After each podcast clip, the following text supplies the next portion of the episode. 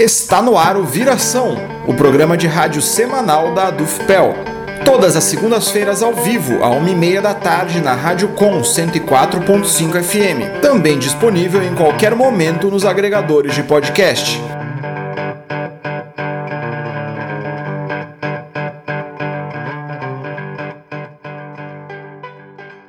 Olá, esse é o Viração gravado de casa. No episódio de hoje, 26 de outubro, você ouvirá entrevista sobre a conjuntura política e as eleições em 2020.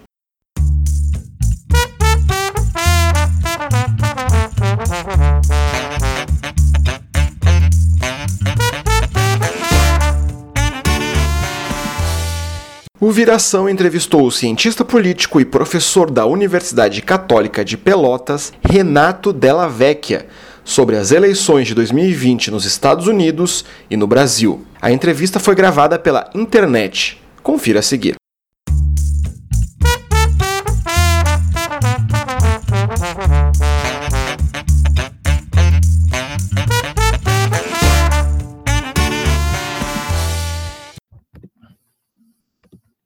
Boa tarde, estamos aqui mais uma vez, eu e a jornalista Gabriela Vensky, é, fazendo uma entrevista para o programa Viração na Rádio Com. O entrevistado de hoje é o professor Renato Della Vecchia, que é cientista político e professor da Universidade Católica de Pelotas. Boa tarde, professor. Muito bem-vindo ao programa Viração. Boa tarde, eu te agradeço o convite de vocês. Bom, professor, para começar, é, eu queria perguntar se você poderia explicar é, dizer sua opinião sobre como que as eleições presidenciais dos Estados Unidos, que acontecem agora no final do ano, elas podem influenciar a economia mundial e, mais especificamente, a economia brasileira. Bem, existe uma situação colocada hoje que é uma guerra é, entre a China e Estados Unidos. É uma guerra surda mas ao mesmo tempo é uma guerra uh, visível, né, uma guerra econômica.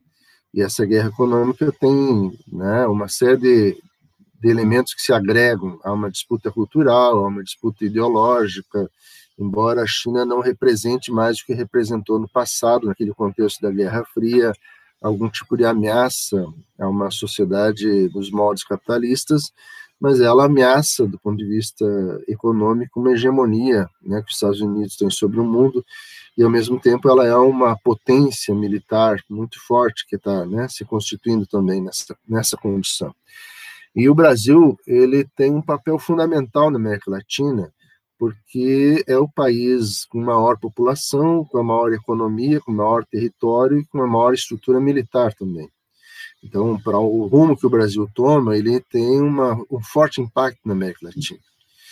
Uh, o, a política que vinha sendo desenvolvida nos anos anteriores era uma política uh, que não era só dos governos petistas, ela já existia no governo do Fernando Cardoso e nos governos anteriores, de que o Brasil deveria ter uma certa equidistância uh, e uma certa pluralidade nas suas relações internacionais. O Brasil não poderia ficar refém de uma única potência, de uma única nação. Né? Então, nessa perspectiva, o Brasil participou da criação dos BRICS, né, que é a constituição de um mercado comum entre a Rússia, a China, a África do Sul, Brasil e Índia. Né? E, e nessa perspectiva foi estava se fazendo uma série de ações nesse sentido.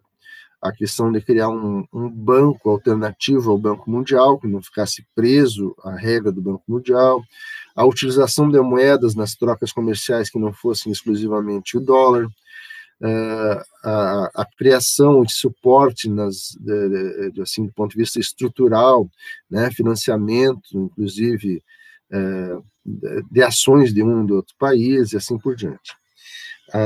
A ruptura né, que houve do governo Dilma e a entrada do governo Temer, mas fundamentalmente do governo do, do Bolsonaro, ele estabeleceu uma política de hostilidade à China, de uma forma muito clara.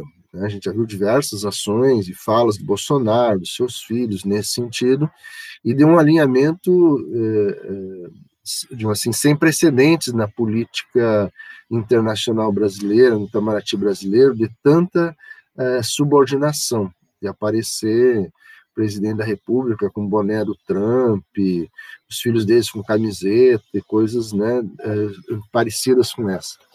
Então, isso faz com que o governo Trump, que é um governo que é, adotou uma política de confronto com a China de uma forma muito clara e tenha como seu aliado na América Latina o Bolsonaro, o governo Bolsonaro, uh, ele ficaria com maior dificuldade se o Trump não uh, for eleito presidente da República, que é o que a princípio as pesquisas indicam, mas os Estados Unidos sempre pode criar, apresentar surpresas, já que não é a maioria dos votos que define o presidente nos Estados Unidos. É um sistema onde a representação se dá de uma forma indireta e por estados. Então, dependendo dos estados onde um ou outro candidato ganha, mesmo com minoria de votos, pode eleger o presidente da República. Né? Então, a princípio, tudo indica que o, o, Trump não ganha as eleições, mas nunca se sabe, ainda tem uma, alguns dias pela frente, muitas coisas podem mudar. Né? Então, o que está em jogo nesse momento é toda uma lógica de geopolítica internacional. Eu, uh, os Estados Unidos, eles têm interesses em comum, independente de serem democratas ou republicanos. Uh, os Estados Unidos, ele tem diferenças entre esses dois partidos, principalmente em, em, questões como direitos humanos, nas questões ambientais, né, tem algumas diferenças do ponto de vista programático, da postura desses governos, mas nenhum deles vai abandonar os interesses norte-americanos em função dessas questões. Né? Então, em alguma medida, essa pressão norte-americana sobre o Brasil vai se manter, né? independente de ser um ou outro governo.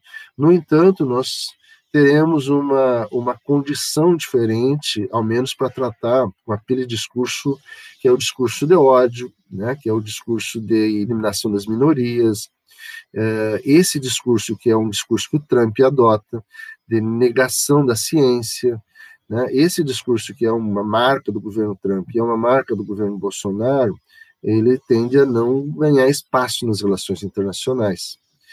Então, de certa forma, né, a, a, não eleição do Trump ela pode contribuir no sentido de um, um maior equilíbrio nas relações internacionais, né, e de uma maior, é, digamos assim, é, pressão sobre o Brasil em relação a essas questões ambientais, direitos humanos, né, não, não, não abordagem desses assuntos, porque, é, bem ou mal, muitas das questões que eram pretendidas no primeiro momento pelo governo Bolsonaro, no sentido de fechamento de liberdades democráticas, elas não acontecem em função das relações internacionais. É a pressão internacional que mantém, de certa forma, hoje, uh, ainda né, algumas garantias constitucionais do Brasil. Porque se dependesse explicitamente né, da, da fala do presidente, que em diversos momentos falou em fechar o Congresso Nacional, fechar o Supremo Tribunal Federal, uh, restringir, né, uh, já tem uma política de não nomeação dos, dos, reitores eleitos e fazendo intervenção nas universidades, o mesmo se dá em relação à cultura e uma série de outras questões, uh, acabaram com uma série de conselhos nacionais que davam suporte às políticas públicas de diversas áreas.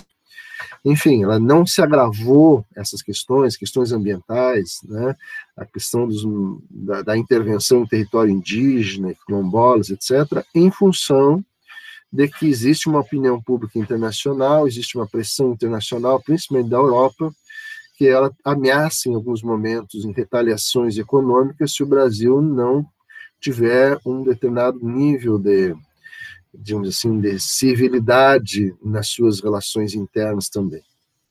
Então esse o impacto pode ter. Ele algum nível de impacto deve ter, não vai mexer completamente nas políticas de, de, de, relação, né, numa lógica dos interesses norte-americanos, mas ela pode, de alguma forma, é, criar internamente e em relação à América Latina, tem um elemento que é importante, né, que se espera de um governo democrata nos Estados Unidos, que é a não intervenção tão violenta, tão direta como teve em alguns golpes, como na questão da Bolívia, no Equador, eh, né, na, na Venezuela, né, e a própria intervenção que ela teve na política brasileira nos últimos anos. Uh, Renato, uh, você comentou já sobre algumas mudanças na geopolítica global caso Biden seja eleito. Eu gostaria de saber um pouco mais aprofundada essa questão, né? O que, que tu espera mais uh, de, de mudanças em relação a isso e em relação já às propostas que o Biden já apresenta em relação à política global? Não, como eu te falei, eh, no, no modelo norte-americano, nós temos um sistema que ele é pluripartidário, mas na prática ele é bipartidário porque é um sistema de voto distrital, e isso fortalece uma polarização, né, que no caso dos Estados Unidos, é entre os republicanos e democratas. Quando isso ocorre, nos, nas situações em que isso ocorre, os sistemas partidários que ficam polarizados, eles se tornam muito genéricos, muito amplos. Né? Nós temos o caso do próprio Trump, que ele não era afiliado aos republicanos quando se colocou como candidato pelos republicanos, porque isso não é uma condição que é exigida nos Estados Unidos. Ele se filiou no processo eleitoral, mas ele não era afiliado antes e nem era o candidato preferencial dos republicanos, né, em função de toda uma série de, de de posturas que o Trump teve ao longo da sua história. Não é um, um nome da nomenclatura política né, do, dos, dos, republicanos. E o mesmo ocorre nos democratas. Se fosse o Sanders, por exemplo, o discurso dele seria um discurso aí sim mais social-democrata, mais alinhado a uma lógica mais forte de autonomia da América Latina, de apoio aos países mais pobres, seria uma coisa parecida com o governo do Lula né? talvez nem tão à esquerda como foi o governo Lula, mas ao menos um, um discurso um pouco mais alinhado. O, o, no entanto, né, quem, o candidato dos democratas não tem esse perfil. Ele tem um perfil muito mais vinculado à, à posição mais conservadora dentro dos democratas, mais neoliberal mesmo, né, que é da Clinton, desse pessoal. Mas eles precisam se diferenciar e se diferenciam de alguma, de alguma forma desse setor que é muito mais vinculado à indústria da guerra e à indústria do petróleo e à lógica da intervenção sobre o resto do mundo. Né? É, então, eu acho que vai ter pequenas modificações, não vai ter uma lógica tão forte de dar suporte né, a, aventuras de ditaduras né, que possam alguns estar dispostos a fazer, mas do ponto de vista comercial, vai continuar sendo uma relação bastante dura em relação ao Brasil. Né? Mas é isso, ou seja, embora a diferença seja muito pequena, é melhor que haja essa diferença do que haja alguém com uma postura do Trump, Trump que é um negacionista do ponto de vista da ciência, não tem nenhuma preocupação com nenhum tipo de direito humano, nem, nem com a formalidade da democracia. Tanto é que ele já vem anunciando há muito tempo que não se responsabiliza né, em aceitar os resultados do processo eleitoral, o que é algo bastante preocupante, e já deu indícios de que ele toleraria, seja fake news, né, seja uh, uh, fraudes, como houve uma tentativa agora, colocaram no estado 50 urnas para receber né, de forma fraudada, e ele se colocou contra, ou é, provocar tensões sem necessidade, como ele provocou no, no, debate passado, fazendo mais de 70 intervenções na fala do, do seu adversário, e quando esse critério foi definido na próximo debate que não haveria isso, né, que o, o, o microfone ficaria cortado se, se colocar o contrário a isso, que isso é uma falta de liberdade, etc, etc. Então é isso, ou seja, o, o Trump ele é um trem desgovernado, isso que dá para dizer em relação a isso. Que numa situação de um país não tão central do ponto de vista da, da, da geopolítica internacional, pode até ser ter um, um impacto pequeno, mas uma pessoa nessas condições, com o poder que tem um presidente norte-americano, numa situação de conflito permanente, onde os Estados Unidos sempre são polos dessas tensões internacionais, e numa guerra comercial muito forte com a China, eles passam a ser um, um, um assim, um elemento de instabilidade mundial muito forte. Então, o, o mínimo que eu espero né, é que o, o, candidato democrata ele não assuma esse tipo de postura e consiga minimamente respeitar as regras democráticas, respeitar a autonomia das demais nações, né, mas sabendo que ele vai continuar fazendo pressões no sentido de defender os interesses norte-americanos. Não sei se eu deixei mais claro, né, mas é que as outras questões vão depender muito da correlação de forças no Congresso, vão depender de questões que vão surgindo nesse processo, e a gente não pode esquecer que o, os governos são, de certa forma, fantoches do governo capital. Né, e, e, de certa forma, também se existe um processo onde há um desequilíbrio de forças no processo eleitoral em relação à eleição passada, é porque também há um deslocamento de forças econômicas dentro dos Estados Unidos, onde percebe que o Trump não necessariamente vai sustentar os, seus, os interesses de uma boa parcela desse capital que precisa de um certo de um certo, digamos assim, equilíbrio né, emocional, inclusive, para poder manter seus negócios é, ativos no, no mundo.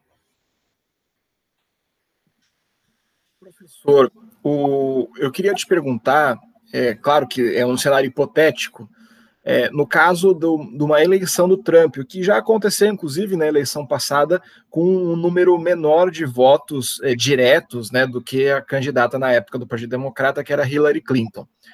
É, o que, que pode significar para esse movimento global de direita conservador, que além do Bolsonaro, a gente pode citar, por exemplo, o, a, o, o, grupo que, que deu o golpe na Bolívia, da, da Janine Anhes, é, tem o, o Orbán na Hungria, tem o Vox é, na Espanha, tem a Liga Norte na Itália, e dá para citar aí dezenas, centenas de casos desses, desses movimentos conservadores de extrema direita que têm se fortalecido e usam muito o discurso pró-Trump. No caso de uma reeleição do Trump agora, é, o que, que, poderia significar a nível global, na sua opinião, é, esse processo para o movimento de direita extremamente conservador? Olha, eu acho que não vai significar muito mais do que já significou, porque o que o Trump podia fazer de estrago, ele já fez. Né? Ah, na realidade, esses movimentos todos, eles são consequências de uma crise do sistema capitalista que ela começou em 2008 e foi se aprofundando, né? Foi de certa forma essa crise foi dando saltos de uma de uma região para outra mas quando ela se mostrou uma crise muito global e a incapacidade desse discurso neoliberal que dominava a imensa maioria dos países dar respostas econômicas para a sociedade, ela gera, ou ela gerou naquele momento, uma insatisfação, uma angústia, um medo, uma insegurança de camadas importantes da sociedade que buscaram naquele discurso que melhor dava uma sustentação, uma ideia de identidade, de força, de saída para aquela crise, né, uma saída.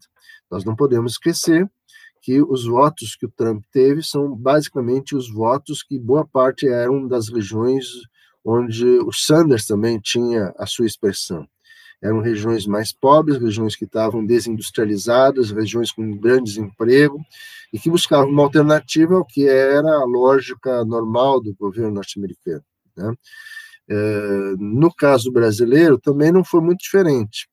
Né? É, um, é, uma situação de insegurança, uma situação de crise que ela levou, então, as pessoas a buscar uma alternativa. Uh, e o Bolsonaro apareceu como sendo essa alternativa para um bolsão de pessoas Uh, e, bom, tem elementos que não vou analisar agora, mas ela, uh, assim, esses movimentos de extrema-direita aparecem como sendo críticos ao sistema capitalista, críticos ao processo de concentração da riqueza. O problema é que eles fazem parte desse processo e não estão dispostos a mexer nesse processo. Né? É, e isso não deixa explícito essa relação. Eu acho que se por um lado tem esse essa, essa possibilidade, por outro lado existem algumas demonstrações nos últimos tempos que estão mostrando também os limites que esses movimentos têm de dar resposta efetiva para a sociedade. E o que garante que esses movimentos se consolidem ou não se consolidem é a sua capacidade de responder às questões econômicas, materiais. E isso eles não estão conseguindo. Não estão conseguindo, né, em função de que não são questões possíveis de serem resolvidas nesse modelo altamente concentrador de renda e de propriedades no mundo. Então, teria que ter uma política no sentido inverso, e essa política né, não é possível desse setor de extrema-direita assumir, porque tem hoje uma simbiose entre esse discurso do grande capital neoliberal e esse discurso fascista né, de, de, de diminuição de direitos, o que não é, digamos assim, o que houve no passado. O fascismo no passado era um discurso nacionalista, mas é um discurso que se contrapunha ao grande capital também. Né? Ele tinha uma, uma lógica diferente da lógica que se estabelece hoje.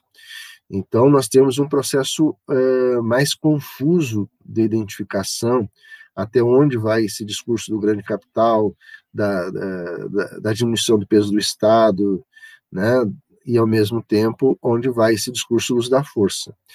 A maioria das pessoas analisam que o, o, a lógica da democracia liberal chegou a um limite que ela não podia ir além disso sem o uso da força. Então passa a ter um processo onde os dois lados saem ganhando. Eu implemento políticas de mercado e diminuo o papel do Estado a favor do grande capital, fazendo reformas né, trabalhistas, sociais e econômicas, mas ao fazer isso, eu tenho um Estado forte que vai tentar, de alguma forma, inibir qualquer reação da sociedade. E, ao mesmo tempo, eu entro em pautas conservadoras, né, e eu não entro nessa discussão de quem é que banca o custo da manutenção do Estado. Mas isso tem um limite até onde isso se, se, se consolida, né, onde se mantém. Então, o que eu acho é que é, ainda tem muita coisa para rolar nessa, nessa relação, que é, primeiro, qual é a capacidade de se construir um programa e um projeto alternativo e efetivamente consiga incluir as pessoas né, num mundo que é altamente globalizado e monopolizado, e, portanto, é muito difícil dos Estados nacionais ter capacidade de intervir nas políticas econômicas né, e garantir sua autonomia, né, e, por outro, e, e portanto, dê respostas para isso aí, ou seja, os, setores progressistas, da esquerda, centro-esquerda, conseguir ter programas que consigam fazer a diferença na vida das pessoas, e, por outro lado, né, é, essa extrema direita conseguiu não, não conseguir dar respostas. Eu acho que nós estamos entrando num momento de maior polarização ideológica no mundo. Né? Entramos e o resultado disso pode significar um processo de maior polarização ou pode significar um processo de diminuição dessa polarização. É muito difícil dizer nesse momento. Eu acho que a eleição do Trump pode aprofundar essa polarização, mas isso não quer dizer né, que essas forças estejam bem também. Elas também estão em dificuldade em muitas partes do mundo, porque eleitoralmente elas estão também sofrendo seus revés. Né? É, num primeiro momento, quem foi, de certa forma, é, nocauteado, né, ou saiu do, do, do, da polarização, foi o setor neoliberal, e esse setor neoliberal foi substituído por uma direita. Isso aí aconteceu nos Estados Unidos, aconteceu no Brasil, aconteceu na Europa, em diversos lugares, mas essa direita também não está dando respostas. Então, né, aí nós temos aí uma situação que só o tempo vai nos efetivamente nos dar resposta a isso aí e qual é a capacidade né, que a gente tem de acumular forças no sentido de ter um projeto alternativo. E aí as eleições municipais elas podem cumprir um papel importante nesse processo, né, mas com seus limites, que é os limites do poder municipal. Né, ele é muito limitado na medida que uh, os, os recursos também são limitados para dar resposta para as pessoas. Uh, e quanto às eleições municipais brasileiras agora de 2020, o que os seus resultados podem nos dizer sobre o futuro do país? E se seriam essas se seriam as eleições uma prova de fogo para o governo Bolsonaro e para a oposição também.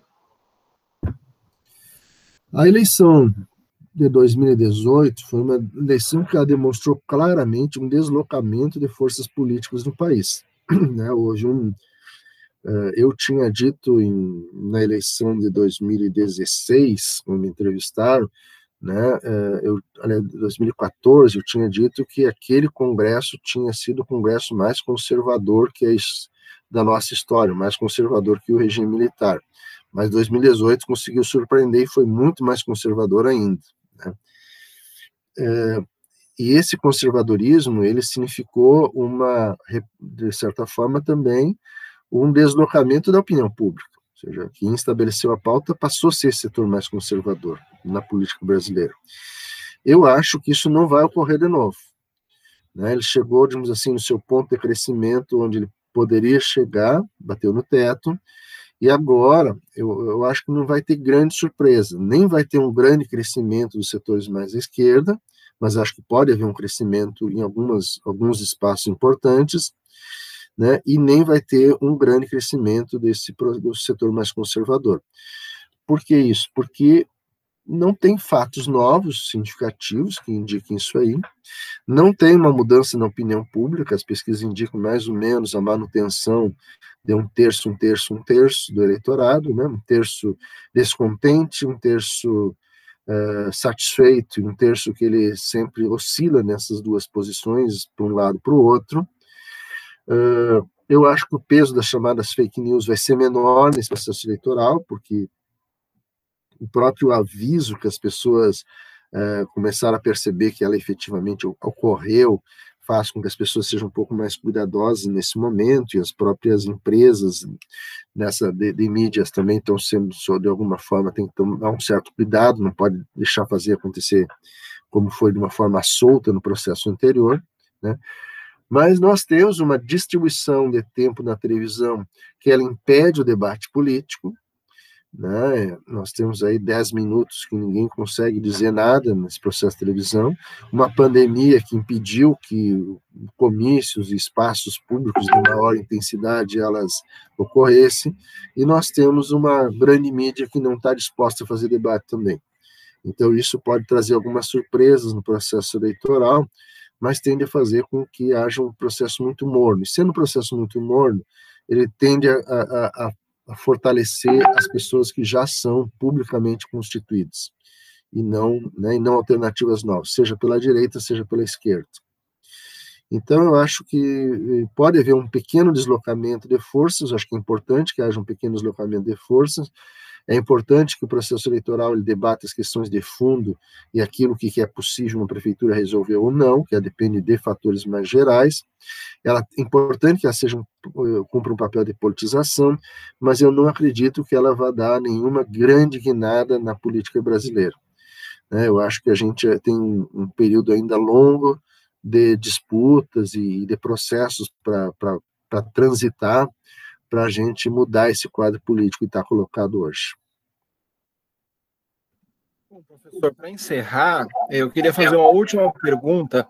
É, lembrando que nossa entrevista está sendo gravada hoje, no dia 20 de outubro, então é, pode ser, o processo é muito rápido, pode ser que algumas coisas aconteçam no período até é, a divulgação do programa. Mas hoje, no dia 20 de outubro, é, nós temos um processo eleitoral na Bolívia, cuja contagem extraoficial é, dá a vitória no primeiro turno para o candidato é, do MAS, né, do, do, partido do Evo Morales, o, o Luiz Arce, é, mas que foi golpeado há mais ou menos um ano, é, num processo que demonstrou muito do que a gente estava debatendo, inclusive no, no, no, em temas anteriores, sobre esse movimento da extrema-direita, conservador.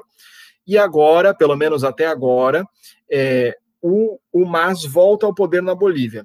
Claro que, considerando que a Bolívia é um país muito pequeno, que fora do continente tem poucas, é, é, é pouco significativo em termos políticos, econômicos, é, mas você considera que, caso se mantenha de fato é, essa eleição do, do Luiz Arce como presidente da Bolívia, o que, que isso pode significar nessa disputa global ou que seja nessa disputa continental, ao menos política? O que, que significa a volta do MAS ao poder na Bolívia? Eu acho que ele é o fato mais relevante na conjuntura da América Latina nos últimos dias. Né? Não foi pouca coisa que foi essa, essa atuação norte-americana na Venezuela, Equador e Bolívia nos últimos anos. E Brasil também dá para colocar nessa condição. Mas no Brasil, de uma, no Brasil de uma forma mais camuflada, nesses países de uma forma mais aberta, né? mais descarada. No Paraguai, uns anos antes também, né? Por quê? Porque ele tem interesse de minério, tem interesse de petróleo, tem interesses de, de, de grupos econômicos muito poderosos, e ela mostra que mesmo com toda intervenção, mesmo com toda uma tentativa muito forte de golpear e controlar o processo eleitoral, ainda há uma consciência política forte da população, né? ainda há um enraizamento do MAS, um enraizamento de projetos à esquerda, que eles conseguem efetivamente uh, ter uh, uma articulação com a sociedade.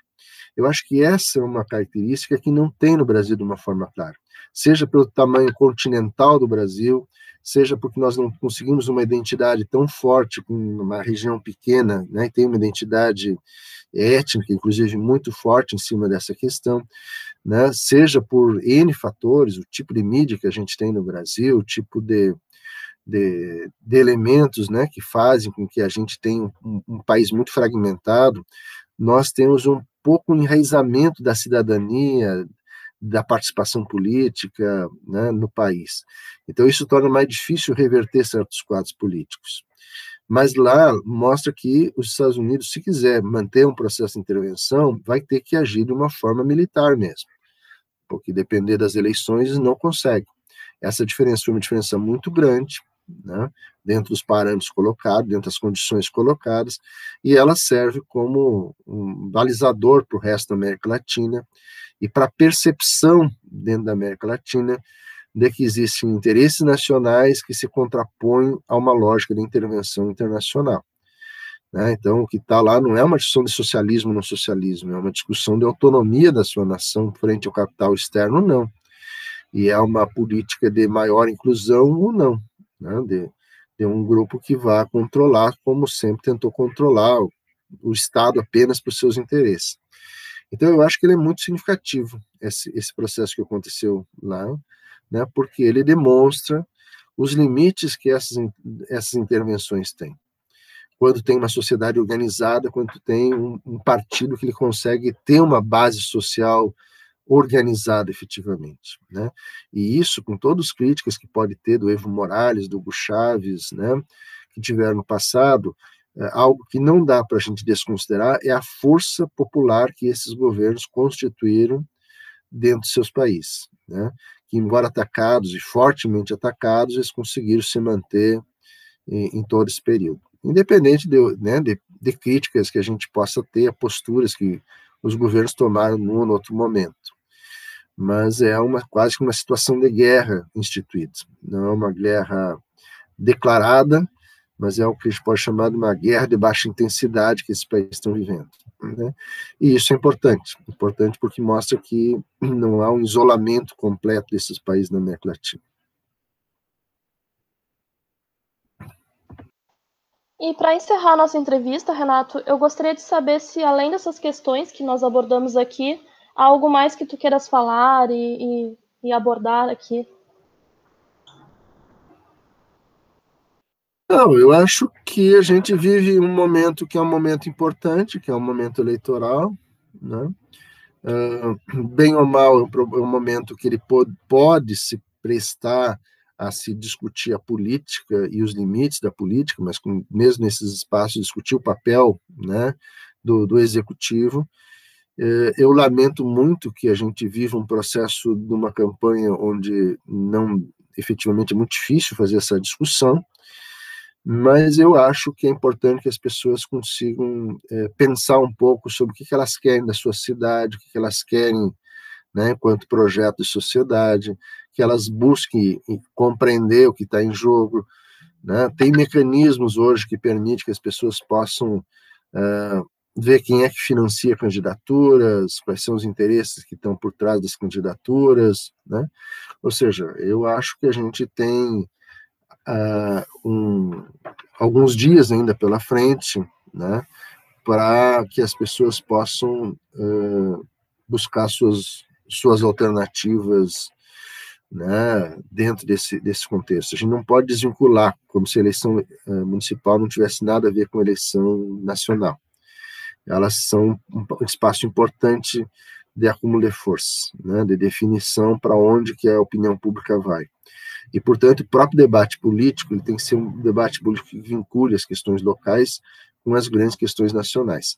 Não adianta trazer 300, 500 mil para uma obra né, e, ao mesmo tempo, aprovar projetos que são projetos que vão uh, trazer prejuízos uh, imensos nas questões trabalhistas, na desregulamentação das relações de trabalho, no desmonte de políticas públicas, etc.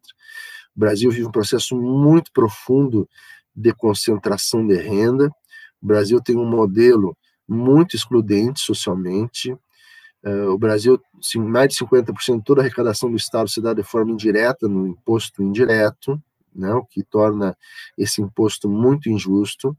E nós vivemos um processo que, além do processo normal de concentração de renda, a epidemia está gerando, esse contexto que a gente está vivendo, está gerando um processo muito mais profundo de concentração de renda. Os dados que, nos, né, que apareceram nos últimos dias são gritantes. Ou seja, os bilionários no Brasil aumentaram, na média, 27% do seu patrimônio nos últimos seis meses. E se nós pegarmos no mundo, os bilionários no mundo, eles tiveram um lucro extra dos seus ganhos, fazendo a média dos últimos quatro anos, de 30% durante a pandemia. Só a Amazon, por exemplo, ela poderia, só usando, não o lucro da sua empresa, o lucro suplementar que a sua empresa tiveram nesses últimos seis meses, ela poderia dar um bônus de 500 mil reais para cada um dos seus mais de 800 mil funcionários no mundo. E mesmo assim ela ia manter a sua mesma taxa média de lucro que ela teve nos últimos quatro anos. Isso só um lucro extra que ela teve. Então, isso é muito violento. E nós temos que sair desse processo eh, organizados e discutindo essas questões para que a gente possa mudar esse modelo que está aí. Essa questão, por exemplo, dos 600 reais, que é muito pouco, mas para muita gente é o que permite a condição de sobrevivência nesse momento, ela tem que ser pensada enquanto uma política pública permanente. E não enquanto uma política pública permanente de que está se fazendo uma doação para alguém ou está né, se fazendo assistencialismo. Mas trabalhar na mesma perspectiva que alguns países, como o Canadá, por exemplo, usa, que todo aquele recurso que ele é extraído da, da produção do seu petróleo, que é um recurso público, uma parcela disso é devolvida para a população, por entender que é a população que é dona dos recursos naturais, não uma empresa privada, muito menos uma empresa privada eh, estrangeira, como é o caso do Brasil. Então, o royalty do petróleo tem que ser revertido né? e não só o royalties de petróleo, não só os recursos eh, decorrentes de impostos, mas a própria riqueza extraída pelo petróleo e pelos minérios deveria ser uma riqueza que ela retorne à sociedade brasileira né, de uma forma que ela consiga minimamente garantir renda mínima para todo mundo. Né, que é um projeto que há décadas está lá no, no Senado e não é, não é discutido no Brasil. E, e nesse momento de pandemia, nós vamos sair né, talvez numa crise muito similar ao que foi a Segunda Guerra Mundial, e que teve que buscar alternativas para poder que o próprio sistema capitalista possa sobreviver sem grandes traumas. Eu não estou nem falando em soluções fora do sistema capitalista, mas não existe como se desenvolver um país se não tem consumo. Se tem uma imensa maioria da população com baixos salários ou desempregados, não tem como a sociedade se inserir no, no sistema internacional. E nós temos que aprender né, a constituir governos que tenham uma relação de autonomia, que pensem em primeiro lugar nos interesses nacionais da sociedade brasileira e não na preservação dos interesses externos, que é o que ocorre hoje. Por isso que esse vínculo com a discussão da eleição norte-americana nesse momento é fundamental. Né? Nós temos que romper essa lógica de que parece que o Brasil só pode sobreviver se estiver dependente da, da economia norte-americana. Essa ideia de que empresas de fora, seja no plano interno da região, seja de forma internacional, elas vêm ajudar o Brasil, é uma grande, ou ajudar a região, é uma grande bobagem. Nenhuma empresa vem aqui na região para gastar dinheiro aqui. Ela vem aqui na região para levar o dinheiro da região. Né? E nenhuma empresa estrangeira vem no Brasil para trazer dinheiro e ajudar o Brasil. Ela vem aqui no Brasil porque ela vai tirar, extrair dinheiro do Brasil e levar para o seu país de origem. E essa compreensão que a gente tem que ter. Né? Reverter esse processo, e a gente só reverte se a gente tiver uma opinião pública consciente desse, dessa condição. Né? Então, basicamente, né, esse é o processo que a gente vive hoje no Brasil. Bom, professor, eu agradeço muito a sua participação aqui no programa Viração, agradeço também a participação da colega Gabriela aqui, que ajudou na entrevista. É, seja sempre bem-vindo ao nosso programa e também à Rádio Com. Obrigado, eu que agradeço o convite.